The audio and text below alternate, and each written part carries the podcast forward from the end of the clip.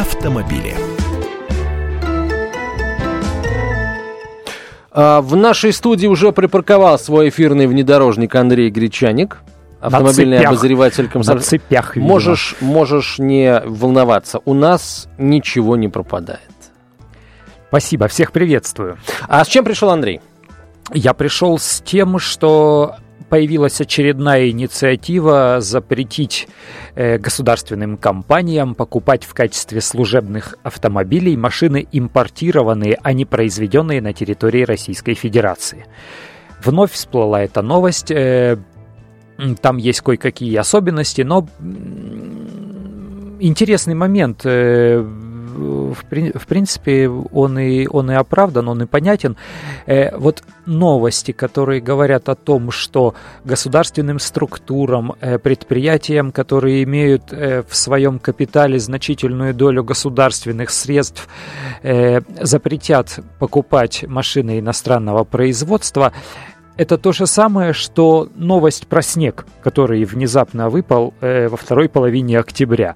То есть э, все видят в окно, что да, действительно снег идет, и средства массовой информации жизнерадостно рассказывают о том, что да, он идет. Вот здесь то же самое. То есть э, шума от этой новости на сегодняшний день больше, чем содержание в ней, потому что большая часть автомобилей, которые покупают как чиновники, так и работники государственных предприятий для служебных нужд, они и так производятся на территории Российской Федерации. У нас в стране сейчас больше десятка сборочных автопредприятий.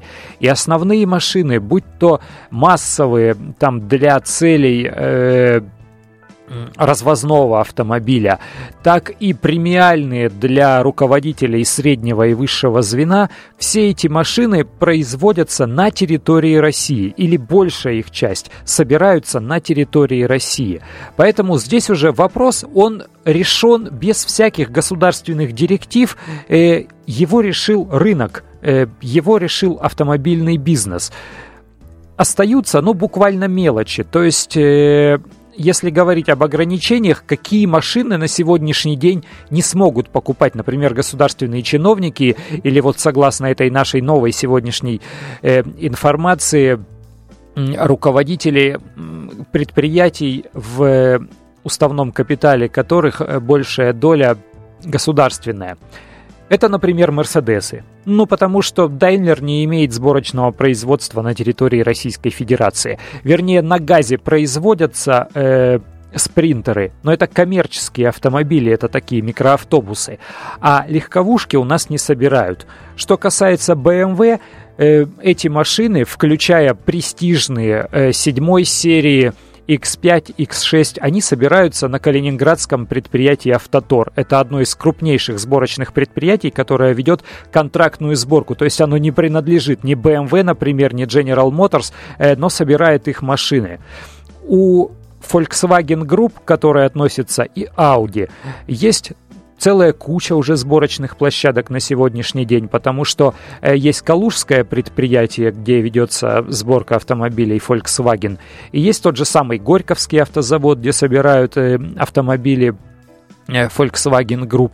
И, в принципе, э, технически они имеют возможность прикручивать бамперы и колеса и ставить сиденья на любую модель, пусть это будет даже Audi A8L, там супер престижная и очень большая, на которой могут себе позволить ездить только топ-менеджеры. Поэтому все уже на самом деле нормально, все уже решено. И в этом смысле нам стоит даже порадоваться за отечественный автопром, к коему мы теперь причисляем все вот эти иностранные предприятия. Да, мы теперь можем. Хорошо. А, Получается, что а, ничего, никаких, в общем, каких кардинальных изменений не произойдет. Да, мы Все-таки не госкомпании, ударим. они, они госкомпании. Нет, я имею в виду не то, что мы ни по кому не ударим. Я как раз имею в виду, что не возникнет. Ну, н- не стоит э, готовиться к тому, что наконец мы увидим наших чиновников на наших российских автомобилях. Все-таки будут иномарки, да, произведенные в нашей стране. Слушай, а вот интересно, все-таки руководители госкомпании, это, это очень серьезные такие вот люди, высоко поставленные. Получается, им тоже придется ездить на а, машинах, а, произведенных в, на территории нашей страны? Или все-таки для них сделано исключение? Вот принципиальный, Там, на мой взгляд, э, момент. Э, в любых запретах, в любых ограничениях можно найти лазейки. Потому что человек э, или компания может купить машину и оформить на себя в ГИБДД, а может приобрести в лизинг. Лизинг это почти то же самое, что кредит, но э, компания, которая купила эту машину, или даже частное лицо сейчас и для частных лиц есть лизинг, не является собственником этого автомобиля. То есть пока все платежи за вот эту купленную машину не будут внесены, собственником этой машины будет являться лизинговая компания. Она таким образом обеспечивает себе залог. То есть человек выплачивает за чужую машину, но ей пользуется. Хорошо, понятно. Если запрещено да. покупать Мерседес, да. можно взять Мерседес в лизинг. Никто не ограничивает, никто не мешает, э, если уж очень хочется.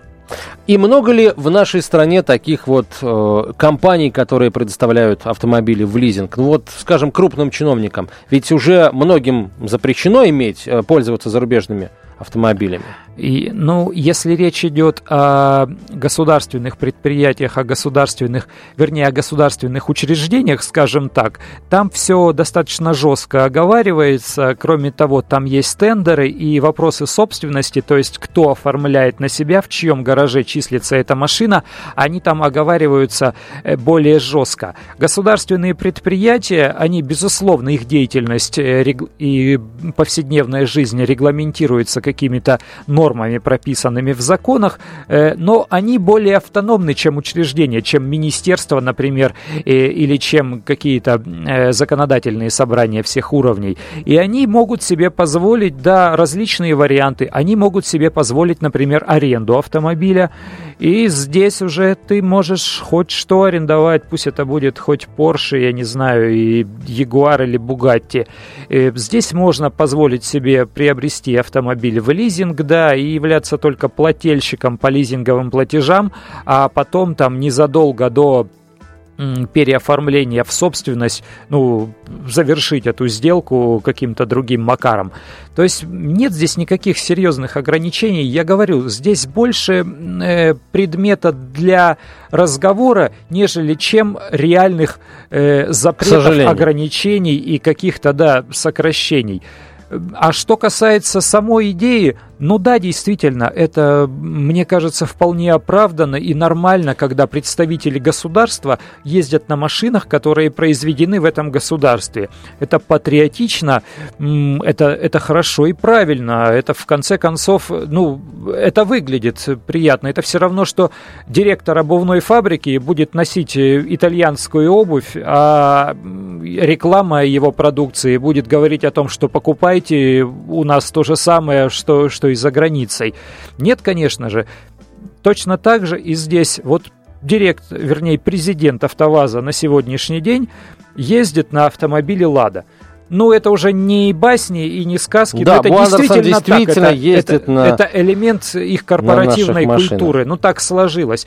То же самое и здесь. Это нормально, если сейчас наши чиновники и сотрудники государственных предприятий будут ездить на машинах, произведенных в России. К тому же это не «Волги» и «ВАЗы», как это было там 10-15 лет назад. Это автомобили практически всех известных мировых марок. Андрей, а вот сегодня, я немножко сейчас мостик в предыдущую часть эфира перекину, кину. Минпромторг сегодня э, дает пресс-конференцию, и есть э, одна из версий, скажем, одно из предположений э, того, о чем может быть сказано на этой пресс-конференции. Вот о дополнительных каких-то санкциях да, России в адрес э, стран, которые ввели санкции против нас. Как думаешь, можем ли мы ввести санкции на поставку в нашу страну иностранных автомобилей? Я думаю, что нет. И замглавы Минпромторга уже об этом высказывался. Дело в том, что э, просто ограничить поставку готовых автомобилей э, очень сложно. Скорее всего, придется делать ограничения на целую группу товаров, то есть автомобилей и комплектующих к ним, а также машинокомплектов, а вся эта все это ограничение, во-первых, э, под, поставит под угрозу э, замораживания деятельности автомобильных компаний э, и это уже грозит э, не только санкциями иностранным автопроизводителям, это грозит тем, что люди, которые работают, наши люди, россияне, которые работают на предприятиях внутри Российской Федерации, останутся без работы. Бюджет останется, бюджеты регионов и федеральные бюджеты Нет, почему? Если мы запретим поставлять только готовые автомобили, а комплектацию, там комплектующие для отверточной сборки внутри нашей страны, пожалуйста, не, не, не, э, не скажем, запретим поставлять только автомобили, которые уже готовы, произведены в Германии, Японии, Америке и так далее. Ну так тогда этот запрет, он, он формально позволит привозить машинокомплекты, прикручивать к ним бамперы здесь, и никакой серьезной серьезной, э, никакого серьезного препятствия из этого ни для кого не будет. Таким вот э, вышел автомобильный день. Сегодня Андрей Гречаник, автомобильный обозреватель «Комсомольской правды» был в нашей студии. Меня зовут Антон Челышев. Очень скоро выпуск новостей.